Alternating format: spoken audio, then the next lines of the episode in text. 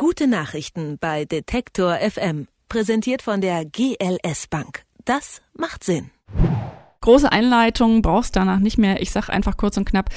Wir reden über Flüchtlinge, ob sie uns schaden oder bereichern, ob wir das schaffen oder nicht schaffen, ob die Politik der Bundesregierung hier richtig oder falsch ist. Darüber wird ja genügend diskutiert dieser Tage. Wir wollen heute mal ein paar Menschen und Projekte vorstellen, die sich nicht mit Diskutieren aufhalten, sondern die sich stattdessen entschieden haben, etwas zu tun. Bei all den schlechten Nachrichten kann man ja auch mal diese guten Nachrichten erzählen. Und dazu ist jetzt mein Kollege Markus Engert im Studio. Er hat mal vier solcher Projekte Projekte rausgesucht. Hallo Markus. Hallo Doris. Ich habe so einen kleinen Spickzettel ja vor mir von dir bekommen. Da ist die Rede von so einer Art eBay Kleinanzeigen für Flüchtlinge. Genau, das ist unser erstes äh, Hilfsprojekt Ankommen EU. Ankommen.eu heißt es. Der Gedanke ist ganz einfach. Ich habe zu Hause irgendwas rumstehen, was ich nicht mehr brauche. Sagen wir einen alten Fernseher. Flüchtlinge oder Sozialarbeiter in Unterkünften brauchen etwas zum Beispiel ein Fernseher. Also kann ich dort eine Annonce einstellen, kann sagen, dass der Fernseher bei mir steht, wo man den abholen kann und dann können Geflüchtete oder auch Sozialarbeiter sich bei mir melden. Wir vereinbaren eine Übergabe und fertig. Es klingt ja erstmal schlüssig und simpel. Ähm, kann jeder mitmachen auch? Es kann jeder mitmachen. Das Projekt ist gerade erst gestartet. Aktuell geht es für Leipzig. Der nächste Step ist dann bald schon nach München und das soll jetzt nach und nach bundesweit ausgerollt werden. Und genau dabei, bei diesem Ausrollen, kann man mithelfen, hat mir Moritz von Ankommen EU erzählt dass man im Grunde wie so, wie so geschlossene Gruppen hat, die sich dann auch relativ dezentral auch ähm, selber organisieren können, selber die Logins einrichten, selber auch äh, die Angebote, die reinkommen, äh, überprüfen, monitoren. Weil das Ding ist ja also jetzt rein technisch nicht auf eine, eine Stadt oder so begrenzt. Also theoretisch kann man das weltweit nutzen, das Ding. Ihr steht im Prinzip künstlich auf der Bremse, weil ihr sagt, wir müssen es irgendwie auch verwalten und organisieren können. Aber eigentlich könnte man vom technischen Hintergrund her das Ding einfach öffnen und das, dann wäre es da. Der einzige Knackpunkt, der halt, ne, der halt dann gegeben sein muss, ist, dass, dass es Geflüchtete geben muss, die dann Zugang bekommen. Es melden sich auch unglaublich viele Leute ne, aus verschiedensten Städten, die sich wirklich von sich aus melden und sagen, hier, ich möchte das gerne für meine Stadt vorantreiben. Und dann sage ich das denen genauso. Ne? Die und die Aufgaben gibt es, vielleicht zwei bis drei Leute. Du brauchst keinen Entwickler Entwicklerverständnis dafür oder irgendwelche Skills, sondern äh, es reicht, wenn du E-Mails lesen und schreiben kannst und wenn du ja eine kleine Eingabemaske halt da mal ein Login erstellst. Also ne, man kann das auch nebenbei dann machen, so diese, diese Monitoring-Geschichte oder die, die Überprüfung, was da an Angeboten reinkommt, muss man natürlich schon irgendwie kontinuierlich machen und so. Wenn ich es richtig verstanden habe, von zu Hause aus mit dem Laptop kann jeder einstellen, was man so übrig hat oder dann auch sogar mithelfen beim Aufbau Aufbau. Genau so ist es und das Stichwort Laptop bringt uns schon zum nächsten Thema. Wenn der schon ein paar Jahre auf dem Buckel hat oder der Weihnachtsmann bringt einen neuen, man weiß es ja nicht, äh, dann ist unser nächstes Projekt äh, genau passend dafür. Es heißt Refugees on Rails. Refugees on Rails will Programmierkurse und Coding-Schulen für Flüchtlinge organisieren.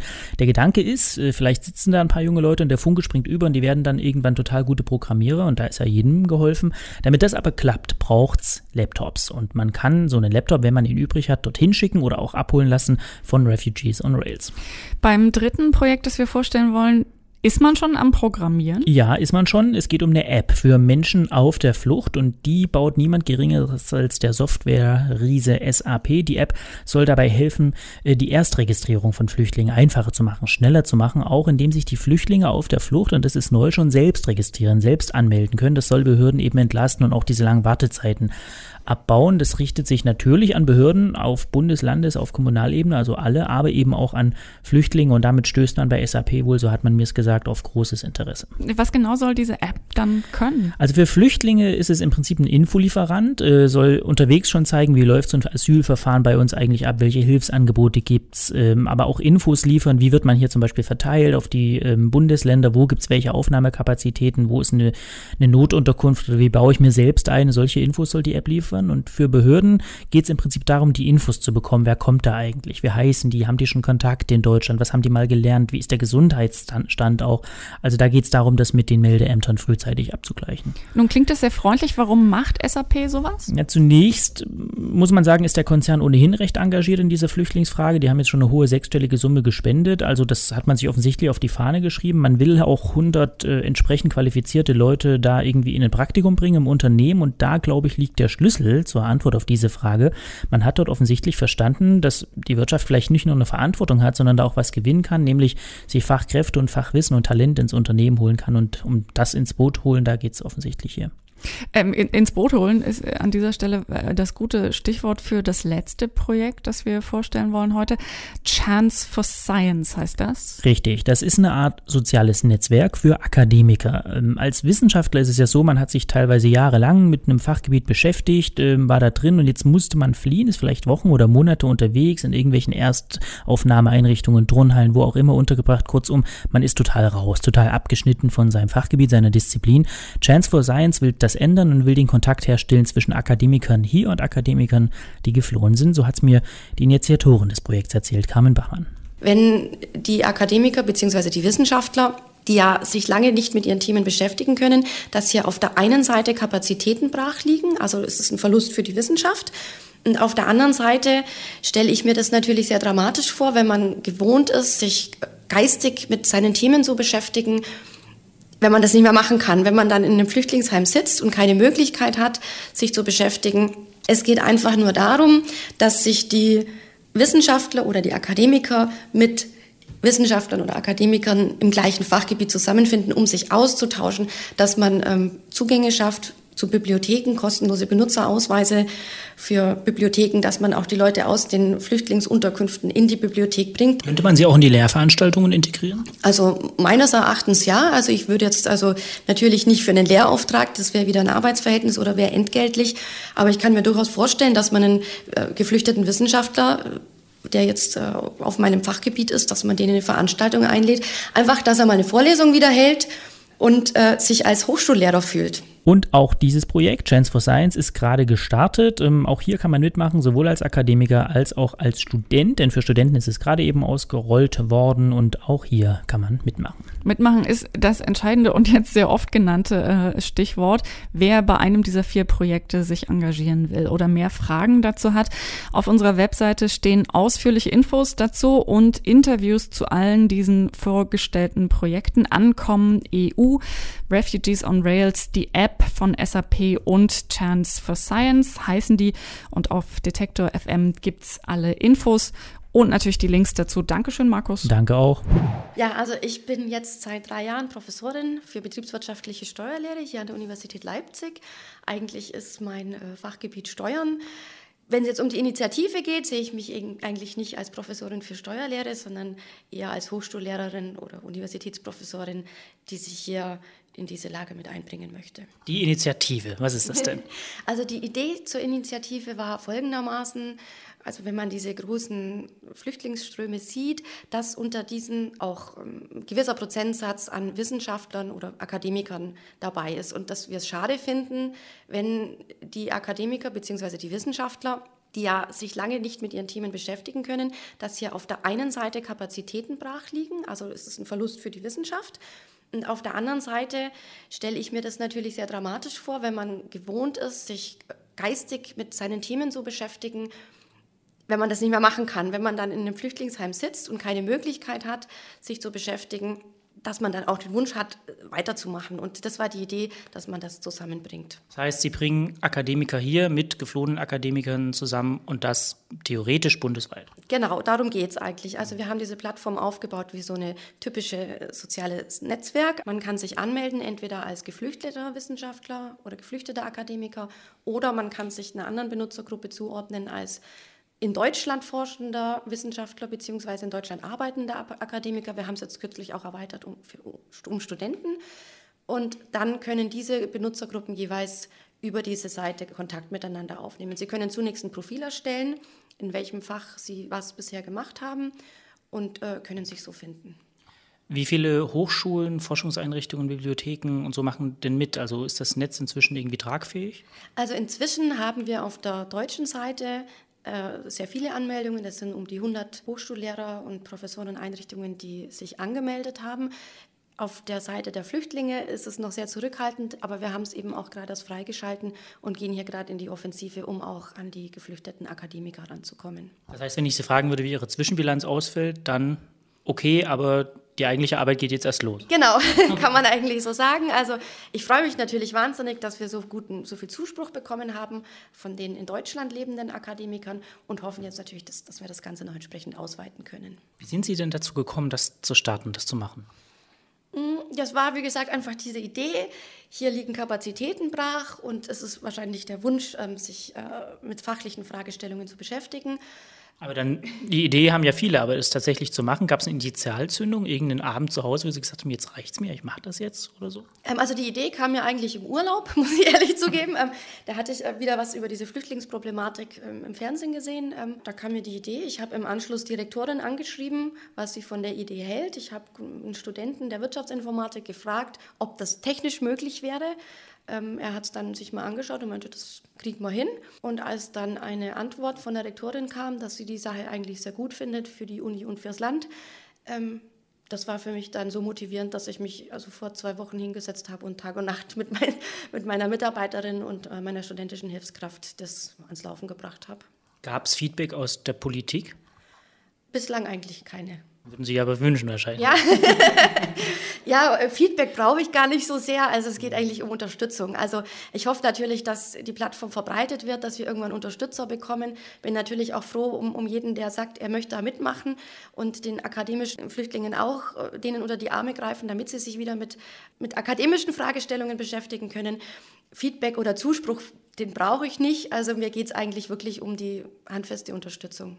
Man hört ja so oft, dass wir gar nicht so demografisch so genau wissen, wer da eigentlich jetzt kommt in der Zusammensetzung. Konnte man Ihnen irgendeine Größenordnung im Vorfeld benennen? Haben Sie irgendeine Erwartungshaltung, irgendeine Ahnung? Also ich habe im Vorfeld, ehe ich äh, überhaupt gestartet hatte, das Bundesamt für Migration angeschrieben, ob es denn Zahlen gibt, wie viele Wissenschaftler sich unter den Flüchtlingen befinden. Ich habe auch eine Antwort bekommen und äh, aus Datenschutzgründen werden, werden die Daten so genau wohl nicht erhoben und könnten mir auch gar nicht weitergegeben werden. Es stand aber gleichzeitig in der Antwort, dass sie so eine Plattform für sinnvoll erachten würden und das hat mir dann gereicht. Hm. Nur, dass wir das klar gesagt haben, also um Arbeitsverhältnisse geht es an der Stelle nicht. Nein, es geht nicht um Arbeitsverhältnisse, das kann ich auch gar nicht leisten.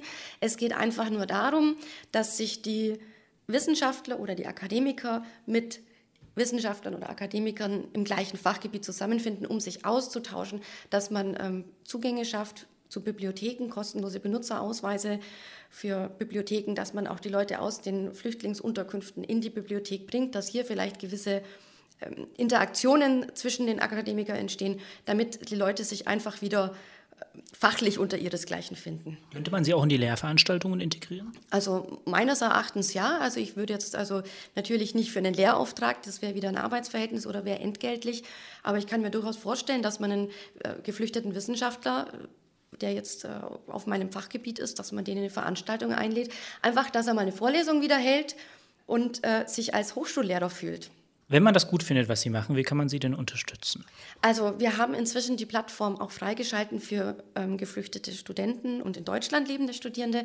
Da kann sich jeder anmelden, der sagt, er möchte auch mit geflüchteten Studierenden oder mit geflüchteten Akademikern in Kontakt treten. Das andere ist natürlich, wer uns hier bei der redaktionellen und administrativen Arbeiten helfen möchte, der kann uns einfach eine E-Mail schreiben. Also wir freuen uns um jede helfende Hand hier. Und Geld schadet auch nicht. Geld schadet auch nicht. Nee. Gute Nachrichten bei Detektor FM. Präsentiert von der GLS Bank. Das macht Sinn. Ich bin Moritz, bin äh, professioneller äh, Webentwickler geworden. Genau, mache viele Projekte irgendwie äh, auch nebenbei noch. Und eins davon ist äh, Ankommen EU. Wir sind zu viert ich bin der Entwickler, äh, die anderen drei haben sehr viel mit Konzeptet, äh, machen Presse, machen ne, die ganze Vernetzung etc. Genau. Ankommen EU ist, wenn ich es richtig verstanden habe, so eine Art eBay für Geflohene. Genau, eBay Kleinanzeigen. Nur, dass alles äh, absolut kostenlos ist und ähm, dass die Geflüchteten als einzigen Zugang bekommen und die auch die einzigen sind, die dann die, die Angebote quasi annehmen können. Also du kannst da noch angeben, ne? kannst du das liefern sogar, in welchem Zustand ist das und zwar alles jetzt nicht in, in Textform, sondern alles mit, mit Auswahlfeldern, sodass wir da keinen Text noch zusätzlich übersetzen müssen, weil das nämlich auch der Knackpunkt an der Seite oder die, die Idee, dass wir das, äh, das Ding in 13 Sprachen übersetzt haben, sodass möglichst alle Geflüchteten, die da sind, das auch irgendwie verstehen. Ne? Also wir arbeiten noch viel mit Symbolen, ähm, sodass ne, das in Kombination mit den Bildern von den, von den Angeboten eben für sich steht und im Grunde ist eigentlich keine Übersetzung bedarf. So. Ich habe da noch so einen, so einen Terminfinder auch eingebaut, so eine Art Doodle, ja, wo, wo man dann über die Plattform eben auch äh, die Termine finden kann.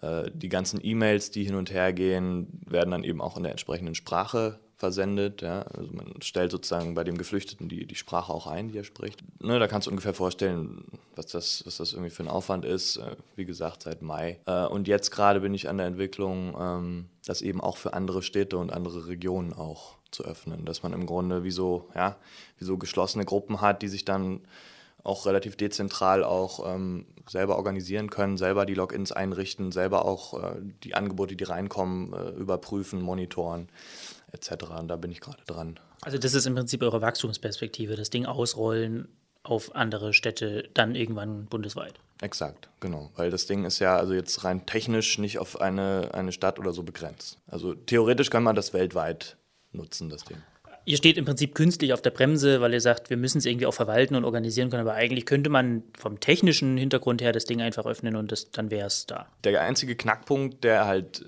ne, der halt dann gegeben sein muss, ist, dass, dass es Geflüchtete geben muss, die dann Zugang bekommen. Weil wenn jemand in, nehmen wir mal München, äh, jetzt da Angebote reinstellt, was, was theoretisch schon möglich wäre, aber kein geflüchteter Zugang hat dafür, dann bleibt das da liegen. Es melden sich auch unglaublich viele Leute ne, aus verschiedensten Städten, die sich wirklich von sich aus melden und sagen, hier, ich möchte das gerne für meine Stadt vorantreiben. Wie können wir das machen? Und dann sage ich das denen genauso. Ne? Die und die Aufgaben gibt es, vielleicht zwei bis drei Leute, ne, finde die und du brauchst aber eigentlich, du brauchst kein Entwicklerverständnis dafür oder irgendwelche Skills, sondern äh, es reicht, wenn du E-Mails lesen und schreiben kannst und wenn du ja eine kleine Eingabemaske halt da mal ein Login erstellst. So. Kurzum, wenn jetzt irgendjemand das hört und sagt, ich will da irgendwie mit, der muss drei, vier Leute im Freundeskreis zusammen arrangieren, die idealerweise auch mal ein Jahr Zeit haben und dann könnte es losgehen. Genau.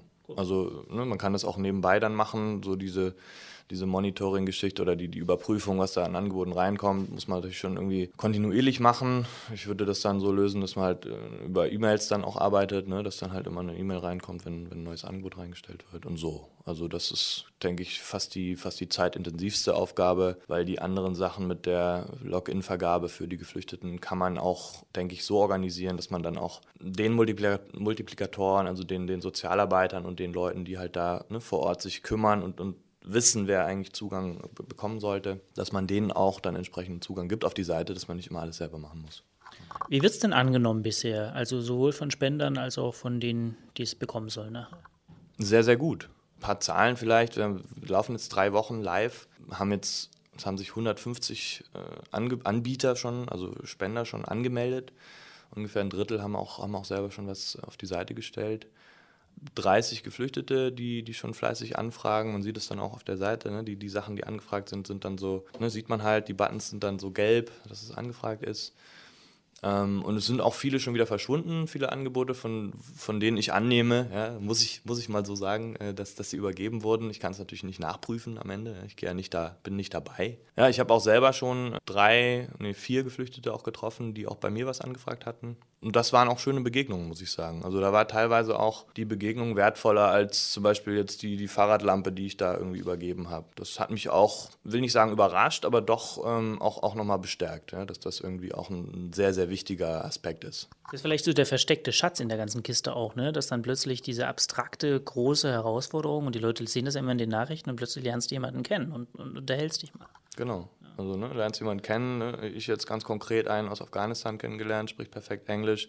Ich kann mich mit dem super unterhalten und erfahre so viel, ja, einfach so viel über, über sein Leben, wie er da, ja, wie er da gelebt hat, wie auch ja das, das Familienleben da ganz anders ist, wie er uns auch wahrnimmt hier, ja, also was, ne, was, was so was so heraussticht.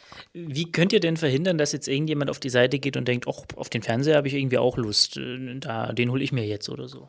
Ja, verhindern ähm, in dem Sinne haben wir es ja technisch verhindert, dass derjenige gar nicht äh, darauf zugreifen kann. Also der Anfragen-Button ist quasi hinter einem Login versteckt und der, ne, der, den bekommt man, den bekommen eben nur Geflüchtete. Aber man ähm, hat ja keinen Flüchtlingsausweis oder sowas. Nee, richtig. Deswegen gehen wir über die, ähm, über die Unterkünfte, über die Geflüchtetenunterkünfte und die Sozialarbeiter und ähm, ja, prüfen das im Grunde nicht selber nach. Wir sind nicht die Behörde, wo die hinkommen und sagen, äh, zeigen ihren Ausweis vor und so, das wollen wir nicht sondern wir gehen über die und die melden sich bei uns, beziehungsweise bekommen jetzt dann auch ein Login, dass sie die, die Sachen selber eintragen können. Kann man euch auch mit Geld unterstützen oder wie kann man euch noch unterstützen?